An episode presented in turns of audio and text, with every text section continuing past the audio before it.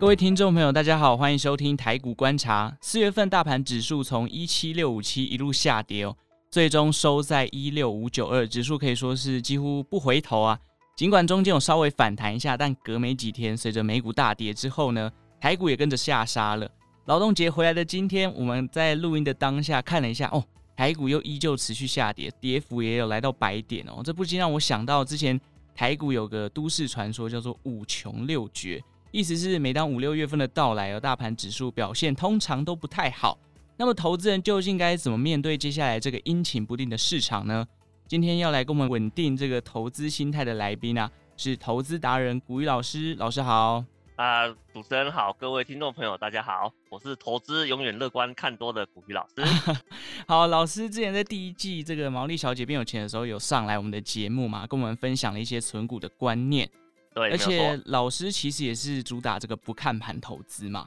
哎，对，没有错。但是我还是要跟老师请教一下，因为毕竟这一波这个最低回撤哦，来到一万六千两百点了，很多股票的股价都已经腰斩，嗯、甚至斩三分之二了，看起来已经是超级便宜的价格了。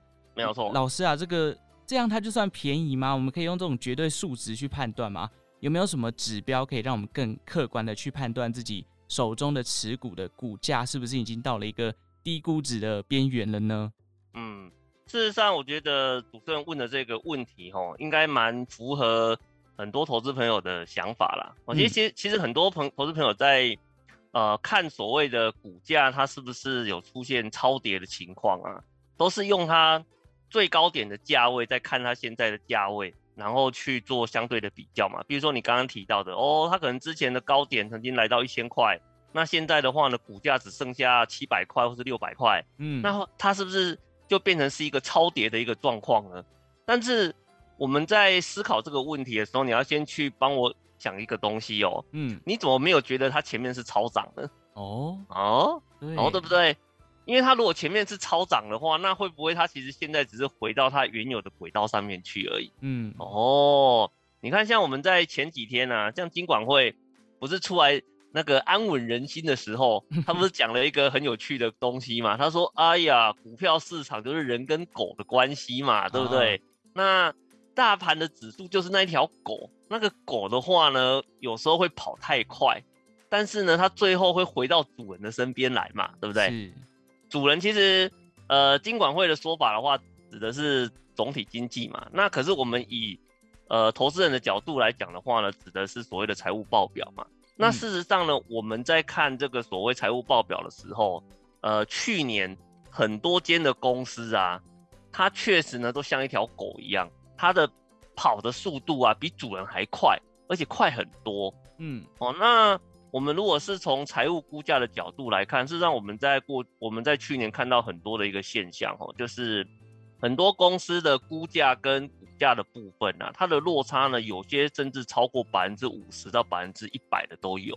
在去年我们做估价的一个情况，那我们把相同的这个呃数字啊，相同的参数啊，放到目前的市场上面来看，我们重新做估价。事实上，对我来讲呢，它只是把原本多跑出去的部分拉回来而已。所以说，你说它到底你关注了这一档股票啊，它本身它有没有呃，是不是超跌的一个现象啊？我觉得我们不能够从呃股价的一个绝对的数字来看，而是呢，你要先找到这间公司它估价的基准点，你再来做判断啊。那我想这样子来判断的话，会是比较。呃，比较适当的啦，然后你不能够说、呃、股价从一百跌到五十，它就等于是超跌。事实上，我们的角度并不是这样子在看的。嗯，是 OK。那如果以指标来讲，是投资人可以用什么样的指标？譬如说本益比吗？还是本净比这种这种东西呢？比较简单的一个方式的话，当然就是呃看呃本益比的河流图，或是说看殖利率的方式会比较简单哦。呃，那当然我们在看这种东西的时候，会有个小小的前提哈。就是你要先帮我注意一下这间公司吼，它的呃去年的获利啊有没有出现暴涨的现象？嗯，其实我们坦白讲哦，那个二零二一年呢是台股很奇妙的一年哦。那什么叫很奇妙呢？就是每个地方就是很多公司的获利状况都不太好哦。那但是呢，台股市场的话，因为呃，我们防疫做的还不错嘛，所以很多的资金啊涌入啊，再加上那个台币在去年有一点升值的现象嘛，所以其实整体市场的状况的话，有超乎预期的一个情况。那我们在看公司的数字啊，有发现到，尤其是电子科技类股，他们在二零二一年啊，很多公司的获利啊，嗯，哦，跟过去比起来啊，它一口气暴增超过百分之五十以上。对，很多哦，像什么半导体啦的这一类的公司啊，什么 NCU 啦、IC 设计啦、封装啊这一类的，在去年很多公司他们赚钱的幅度都比过去一口气暴增了百分之五十以上。对，哦，那如果是像这种公司哦，你用殖利率法看，可能都不太准。这个这个这个原因的话，是因为你去年赚很多嘛，可是你今年遇到衰退，那你去看殖利率的话，它就会有失真的一个情况。所以呢，如果说我们要用直利率法来看哦，它会有个小小的前提哦，就是说你要先看第一个它呃它的税后净利增长的轨迹跟过去是不是长得一模一样哦？如果是一模一样的。那你就可以去比较它现在的殖利率跟过去的殖利率哦，到底差多少哦？比如说有一些公司，它增长的轨迹跟过去还是长得一模一样的，它没有因为说二零二一年就突然爆，突然一口气暴增哦，还是维持它原来的轨的轨道在在走。那它过去的殖利率如果是五趴，那现在的话，今年到目前为止，它殖利率呢，哎，有五趴以上哦，甚至呢到六趴七趴的一个水准哦，那。我就会跟你讲，这间公司的话，它应该有出现超跌的一个超跌的一个现象，哦、嗯，那你就可以去做这档公司的一个的的布局。所以其实我们在用这种估价法的时候啊，我们都要先去做一些小小的观察啦，就是这间公司跟以前很不一样的现象出现，如果有，那你要先把这个现象做排除，再来做评估，这样会比较正确。嗯，是 OK。我们听到其实有两种方法，一种是从殖利率的角度，另外一种从本益比的河流图。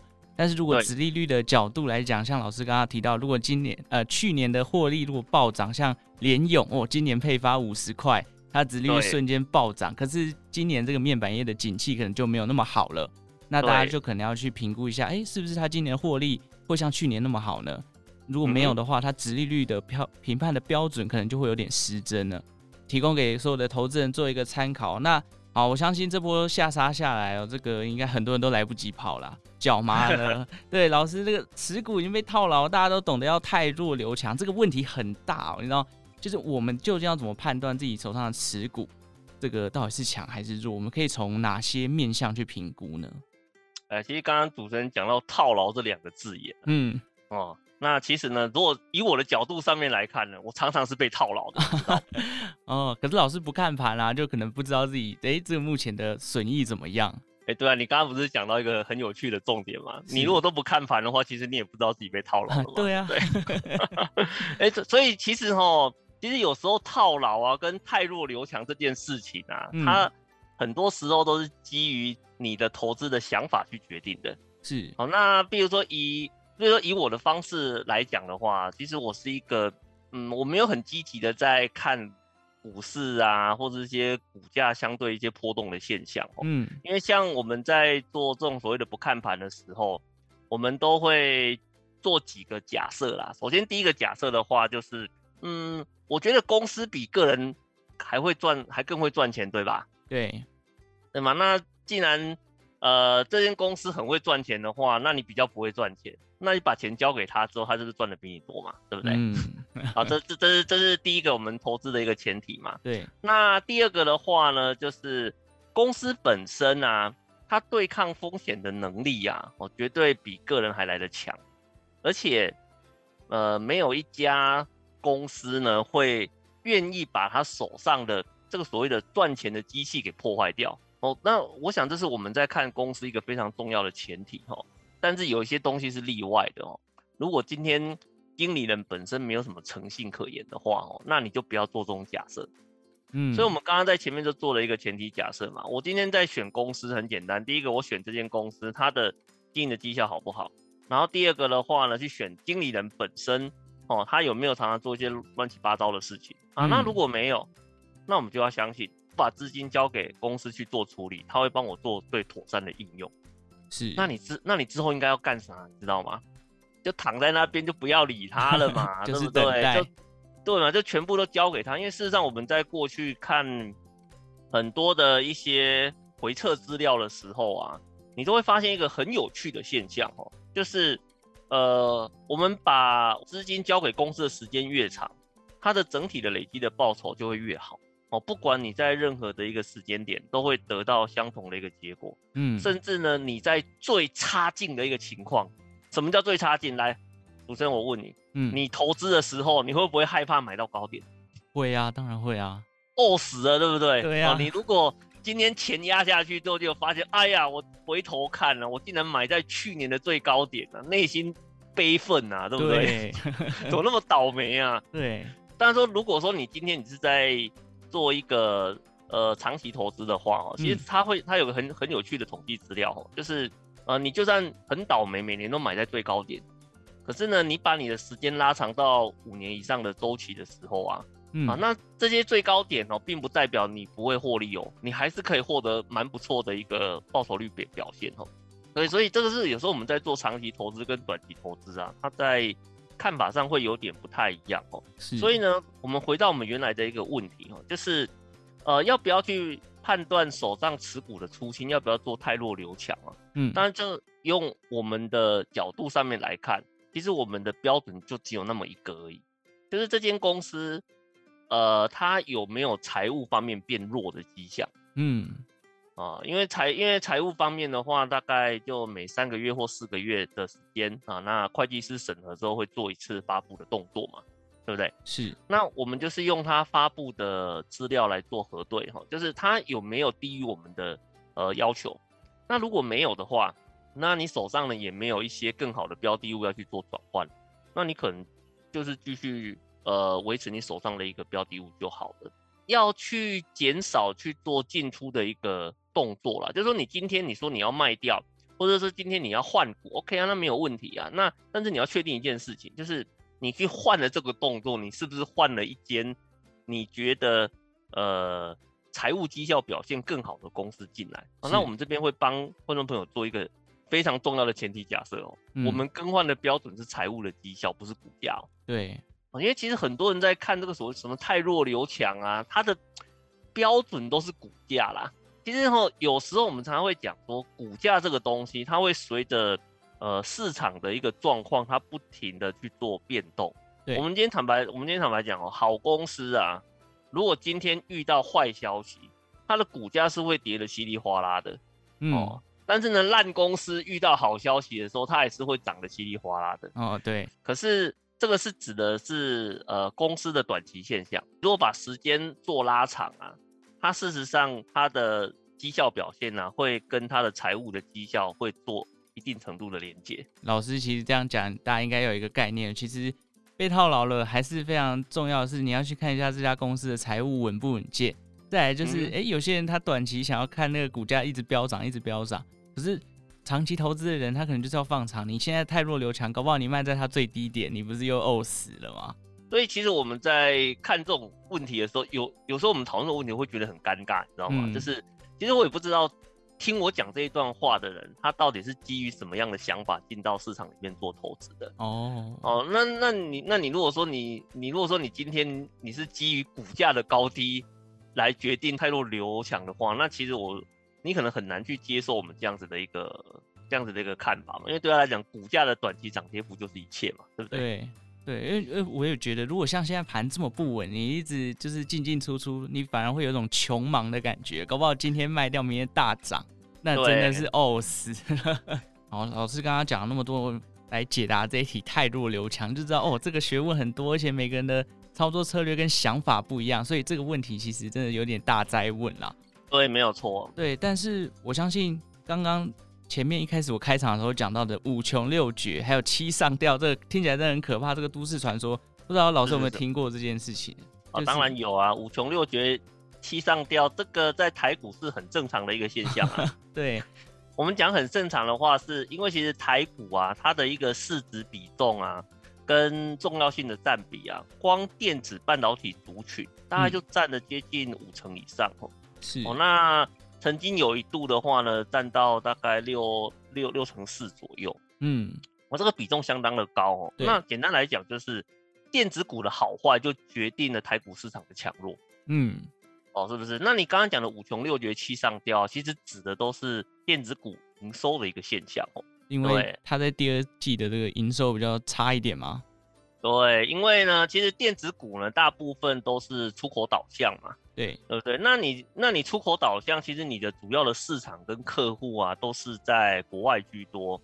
那既然都在国外居多的话呢，那我问你一件事情哦，嗯，你今天呢、啊，很多电子的一些产品的发表啊，绝大部分都在什么时候？秋季啊，大部分都在秋季嘛。对，哦，你看嘛，秋季发表嘛，冬季购物嘛，嗯，对不对？对。然后呢，春季的时候的话呢，会做一些新产品。那个技术的展示嘛，是，那你中间的空窗期不就刚好就是五穷六绝七上吊的时候吗？哦，因为这一段时间点的话呢，正好遇到它的订单不确定性最高的时候。嗯，因为很简单，你前面做技术展示的时候，为什么他要做技术展示？因为他确定有没有客户对他有兴趣嘛？对，对不对？那你客户呃确定那个有兴趣之后啊。那他才开始呢，要去做一些订单的准备嘛，或者是说呢，哎，确定要把它做成产品去做铺量嘛。嗯，所以你看铺量的时候呢，大部分就是在，呃，比如说在秋季啦，甚至在九月的时候，其实很多的一些新产品上市。通常你你你注意看，现在的电子很有趣的现象就是说，新产品上市之后没多久就准备出货了。哦，速度很快。来，速度很快啊！你今天不能够说，我今天新产品秋季重要发表会发表完之后，结果隔天消费者冲到你的店面去，跟他讲说，赶快哦，全部给我来一套。结果店员跟他讲什么？都没有。抱歉了，不好意思，啊那个只是个展示而已啊，我们目前还没有货啊。对，这样、哦、消费者信呢，拿着他的荷包满满的钱冲到店头去，结果买不到东西，他会干嘛？直接不买了。啊，他就不买你，就买别人家了嘛，对，不对？嗯、所以可不可以让这种事情发生？不行啊，不行嘛，对不对？冲到店头就是要满足他嘛，对不对？所以呢，发表完之后就要能够卖东西。所以你看哦，他其实真正在准备的一个时间点，真正大幅拉货的一个时间点的话呢，那通常不会落在五六月份这个时候。嗯、所以它刚好就是五六七，它会是一个空窗期，所以才会导致说这段时间。呃，电子类股的话，它的一个营收的表现会比较差一点哦，哦，所以才会有五穷六绝七上吊这样子的一个这一个现象出现啊。当然，我是觉得在过去的台股哦，这个五穷六绝七上吊是蛮明显的。嗯，那最近这几年的话，比较落差没有这么大了啦，因为人家总是会进步的嘛，对不对？对哦，想办法呢，把他的客户啊跟需求的时间点尽量拉平。我想是很多电子。呃，电子股的一些那个经营者啊，他要去思考的一个问题啊，所以跟以前比起来哦，还是有落差啦，可是没有像我们早期在看台股的时候落差这么大了。反而其实现在大家这种大大厂也不会让自己营收波动这么大，因为波动一大，可能有些投资人甚至一些投资的机构都会觉得，因为你这个公司的营收不稳定，他反而要把它拉平。欸对，没有错，他会想办法把它给拉平，然后是说啊，那真的有降幅的时候，降幅的幅度不要太大，因为像以前早期那个五穷六绝的时候啊，嗯，哦，那个营收有时候降幅会超过二十个 percent 以上，哦，这么惨，哦，对，那个差很多哦。但是我，嗯，但是我们在看最近这几年的话，其实它的降幅大概五趴十趴就已经算很多了，我就是尽量没有像之前那么严重啊。那像老师其实之前上过毛利小姐变有钱的节目，其实就有谈到。买指数型的 ETF 可以参考所谓的景气灯号。那像现在有一些个股，其实它表现已经开始走下坡了。这时候反而很多人就想说，那我来买 ETF 好了，比较安全一点。那之前老师在节目当中提到，景气灯号来到黄蓝灯或者是蓝灯的时候，就是比较好的买进时机嘛。那刚好上礼拜国发会公布了这个三月的景气对策灯号呢是绿灯。那老师自己也在自己的粉砖上面有说，哎、嗯欸，好像这个灯号变化速度比预期的来的还要快。那是不是老师啊？投资人可以开始留意指数型 ETF 了吗？当然了，在这个时间点，我们要跟投资朋友做一个小小的提醒哈，就是景气灯号啊，它里面呢有很多的呃参数去构成嘛，对不对？是。那其中大盘的指数呢，就是它构成的要素之一。嗯。所以大盘的。通常呢，大盘的那个指数啊开始滑落的时候，那我们的景气灯号呢也会跟着滑落哦。这个几乎是一个呈现联动的一个关系啦。是，所以呢，你看哦，在做投资的过程里面呢、啊，我们常常在讲说，我们希望我们的布局呢可以买在谷底，是不是？对。那我们的卖出的时候呢，要在山顶的时候 卖在高峰。那卖在最高峰嘛，买低卖高哦，对不对？投资好简单啊，嗯、是不是？可是呢，这个买低卖高啊，就是真正最困难的地方了。是，因为你怎么知道什么时候是高？你怎么知道什么时候是低呢？嗯，这个其实哦，那个公说公有理，婆说婆有理哦，各家各个门派啊，都有它独特的一套看法，来帮助你捕捉所谓的高低点。是，那当然。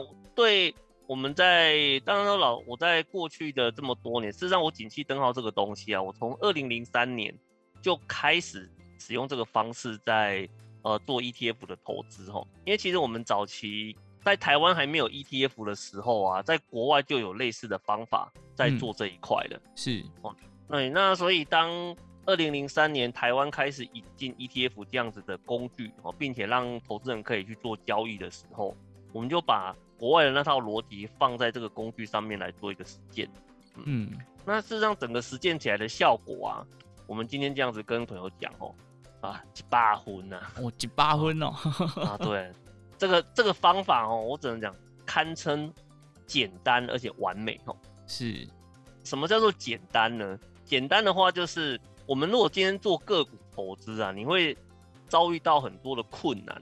首先第一个困难是什么？你要么要懂财报，嗯，你要么呢就是要去懂，呃，所谓的技术线型，哦，所以你在学习的时候呢，会有一定的进入门槛，哦，这是第一个，嗯，然后第二个的话呢，就算你进入了，你能不能够用这一套方法去判断现在的位阶是属于高或低，哎，这又是另外一回事，嗯，所以呢，不管你用哪个门派去做市场的一个介入。哦，你在使用的过程中，内心都会充满很多的一个疑问哦，到底现在真的是一个最好的时间点吗？可是景气灯号这个东西呀、啊，我们这样子讲哦，我们应该这样讲哦，只要哦你能够正常的过马路的话，来，主持人我问你啊，你今天过马路你要看什么？看黄红绿灯啊，看红绿灯嘛，对不对？对，看到红灯的时候要干嘛？停啊，要停下来嘛，对不对？对，那。你看到那个绿灯的时候要干嘛？哎、欸，就准备要走了啊。对。那如果是黄灯在闪的时候呢？哎、欸，警示的灯号嘛，对不对？对。景气灯号的原理跟这个完全一模一样啊。哦。啊，是不是？景气灯号原理完全是一模一样啊。当你呢出现蓝灯的时候是什么意思？代表你的大盘呐、啊、你的货币啦、你的出口啦、你的贸易量啊，都呈现低迷的状态嘛。是。那我问你啊，你今天跟总体经济相关的所有的东西都呈现低迷的时候，这个时候不是低点，不然什么时候是低点？嗯，是不是？那反过来讲，如果今天出现红灯的时候，那就代表什么？哦，代表哎、欸，大盘很热络啦，出口非常的畅旺啦，各种总经的指标都倍儿棒嘛，对不对？一路往上走嘛，对，对不对？对。那这个时候不是高点，不然什么时候是高点？嗯。对不对？我们常常在讲说，市场通常是这个样子，在人声鼎沸的时候，突然就谢幕了，对吧？没有，没有，没有错嘛，对不对？你看哦，台股在一万八千点，人声最鼎沸的时候，突然一口气就淡下来了嘛，对，对不对？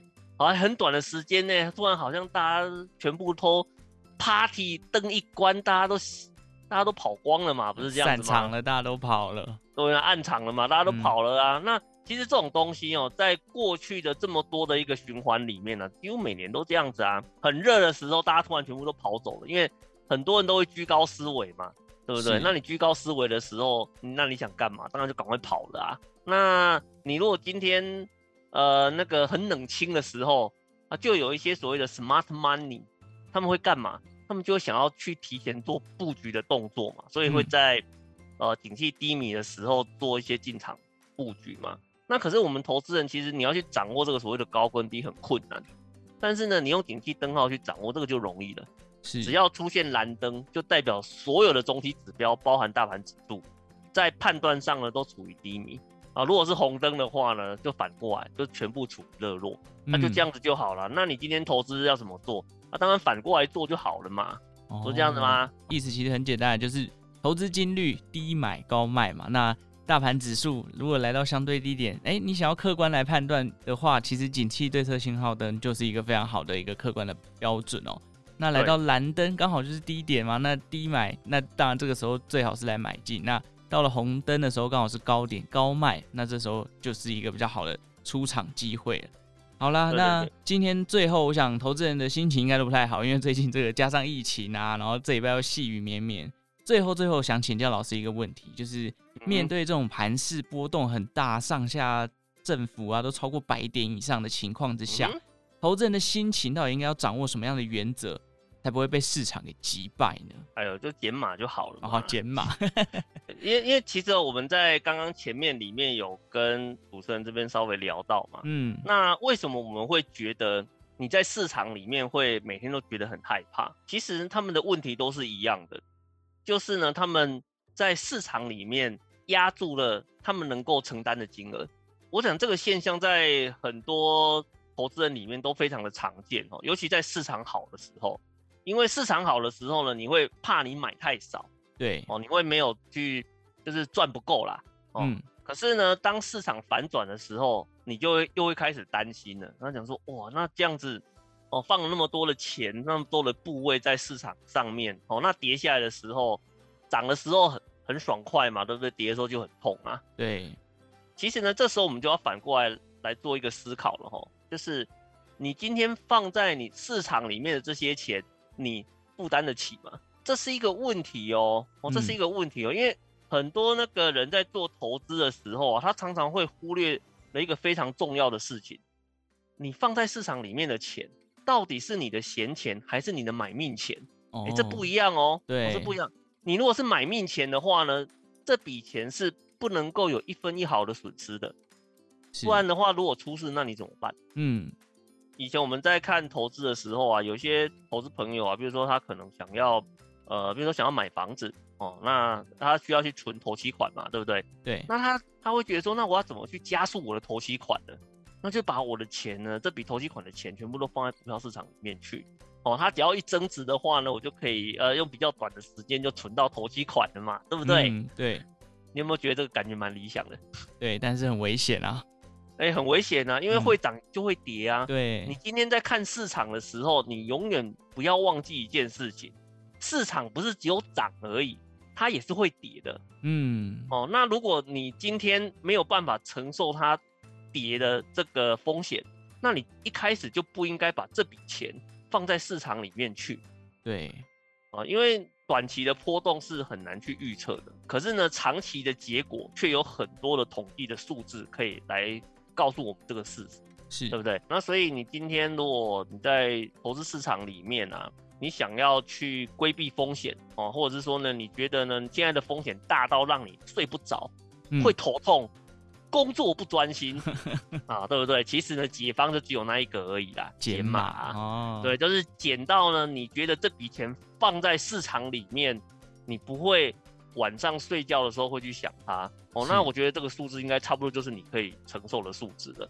我们会跟投资朋友做一个建议啊，就是投资的你能够承担的这个风险的数字啊，嗯，它会随着你的能力变得越来越大，不要急。嗯、哦，不要急。你说，比如说，老师啊，我在市场里面只放了十万块，就算赚了一百趴，也没有感觉，嗯、对不对？但是我们会跟你讲，先培养能力哦，先不要一直想说我就是要加很多钱在里面，这样子你有可能遇到市场比较激烈波动的时候，很快就被洗出去了。嗯，而且我们过去在看被洗出去的这些人啊，你知道最后都发生什么事情吗？嗯，什么事情？他们会远离市场超过十年以上。哦再也不来了，对、哦，再也不来了，哦，再也不来了，哦，真的，我们我我在外面上课哦，遇到很多这种投投资人哦，就是他可能在过去的那几年里面遇到某一年的波动很大，他在那个时间点下定决心，我再也不玩股票市场了，他人就毅然决然的离场，他下次再进来的时候呢，可能是五年或是十年以后的的的事情了。对，可是等他想进来的时候，你知道那时候通常都是什么时候吗？高点。对，没有 错，就是高点的时候，他就又会想进场的。是。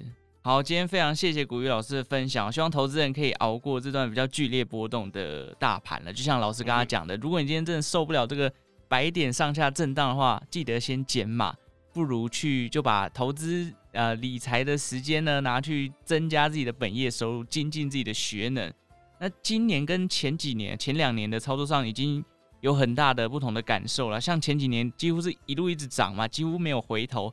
但今年除了一月的行情比较好以外，其实从第二季开始，指数就不停的下跌嘛。那在此，老师其实也建议大家不要心急，因为盘势的变化很大，不如就学学古老师哦，就不要看盘嘛，喘口气，调整好心态，再来面对市场。啊，是没有错。好，那就祝福大家这个投资顺利啊！如果喜欢台股观察的节目呢，也记得订阅我们，然后并且给我们五星的好评。那对于节目有任何的想法或任何相关的问题，也欢迎投资朋友在 Apple Podcast 留言告诉我们。